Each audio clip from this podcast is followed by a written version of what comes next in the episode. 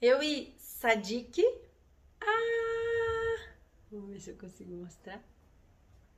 Estamos aqui para conversar sobre a semelhança entre a mente humana e a mente felina.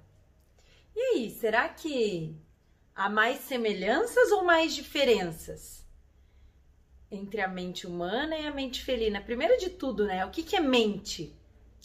Mente é uma das funções superiores do sistema nervoso central ou do cérebro, né? Então, mente é uma coisa que acontece dentro da nossa cabeça, dentro do cérebro. É, é, é uma, é, são as coisas que o cérebro é capaz de fazer. A mente envolve os estados de consciência, envolve a inteligência, envolve o raciocínio, envolve as emoções, os sentimentos, e são todos esses processos mentais que a gente chama, né? Então, que acontecem aí dentro da, da nossa cabecinha, figurativamente.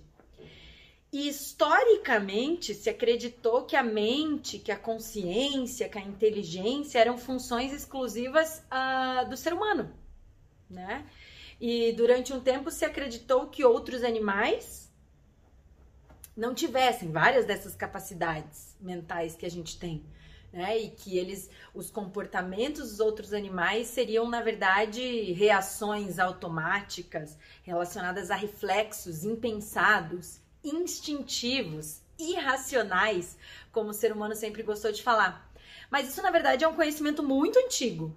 E já faz séculos que a gente sabe que isso não é verdade. Já faz séculos, na verdade, que a gente sabe que vários animais têm mente, tem a capacidade de raciocinar, tem a capacidade de ter emoções, de ter sen sentimentos. Mas será que essas capacidades são muito diferentes das nossas? Será que a gente tem muito mais sentimentos ou emoções do que os gatos? Ou será que a gente é muito mais racional ou é muito mais inteligente do que os gatos? Não. Na verdade, é tudo muito mais semelhante do que diferente. Então, o que hoje a gente sabe que as capacidades cognitivas entre os mamíferos são muito semelhantes e a gente vem incluindo cada vez mais espécies nessa nesse grande é, escopo aí de indivíduos que hoje a gente já reconhece que são racionais, que são conscientes, que têm emoções, que têm sentimentos. E caiu em desuso essa estratégia de colocar em níveis, sabe? É, indivíduos mais inteligentes, indivíduos menos inteligentes, indivíduos que sentem mais e que sentem menos.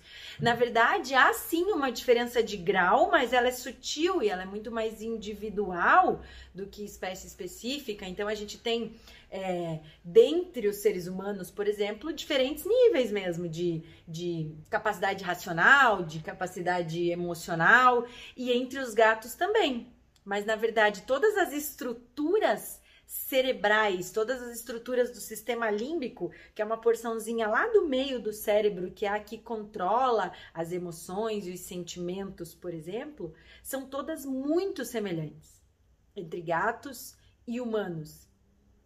Elas são quase idênticas todas as estruturas, os lugares onde elas estão, as funções que elas executam e as capacidades que elas têm. Muda um pouco o formato, muda um pouco a localização, né? E aí a, as diferenças são realmente em grau e não em tipo. Então, tudo que a mente humana é capaz de fazer, a mente de um gato também é capaz de fazer em diferentes graus, assim como é para várias espécies. E não é que a gente faz muito mais de tudo é diferente. Por exemplo, tem algumas coisas que a mente do gato consegue fazer mais do que a nossa. Tem algumas coisas que eles memorizam mais do que nós e tem outras coisas que a gente memoriza mais do que eles. Cheiros, por exemplo. A capacidade olfativa dos gatos é muito superior à nossa. Né? A capacidade de memória espacial dos gatos ah, para alguns indivíduos, talvez o relógio biológico é muito mais acurado. Gatos também têm emoções, eles também podem se sentir felizes, eles podem se sentir tristes, eles podem se sentir com raiva, eles podem sentir desgosto, eles podem sentir contentamento, alegria, enfim. Né? A gama de emoções aí é muito grande. Da mesma forma que o ser humano. E eu iria além, não só os gatos, tá? Muitas outras espécies, mas aqui eu tô falando entre as diferenças e semelhanças entre mente humana e mente felina. Então, resumindo, há muito mais semelhanças entre a mente humana e a mente felina. As diferenças são minúsculas. Elas são em grau, na verdade, não em tipo, ou seja, tudo que a nossa mente é capaz de fazer, a mente de um gato é capaz de fazer também, mas o que varia em graus. Dando um outro exemplo, né? Talvez a capacidade abstrata de cálculos abstratos do ser humano é maior do que a capacidade de cálculos abstratos do que num gato. Mas isso não quer dizer que a gente é mais ou menos inteligente por causa disso. É só uma, uma capacidade é, que é um pouco diferente em grau, né? Um tipo um pouquinho diferente de uma habilidade que pra gente faz sentido e é necessária na nossa vida, para alguns indivíduos, para outros nem tanto, né? E que para os gatos talvez não seja, tá ok? É, espero de coração que essas informações permitam que você se sinta mais próximo ainda dos felinos, que você se sinta mais semelhante ainda de gatos e que hum, essa proximidade e esse reconhecimento do quão semelhantes na verdade nós somos faça com que a gente consiga cuidar cada vez melhor desses indivíduos, né? Dos felinos, bem como de todos os outros animais do planeta, porque afinal de contas, é, todos são sensíveis, todos querem ser felizes e a todos eles importa o que lhes acontece, né? Eles tiveram essa mente que evoluiu aí ao longo de milhares de anos e que nós só somos mais um dessa jornada evolutiva, que não estamos num salto evolutivo, né, de diferença discrepante. Pelo contrário, a gente está aqui todo mundo junto, né,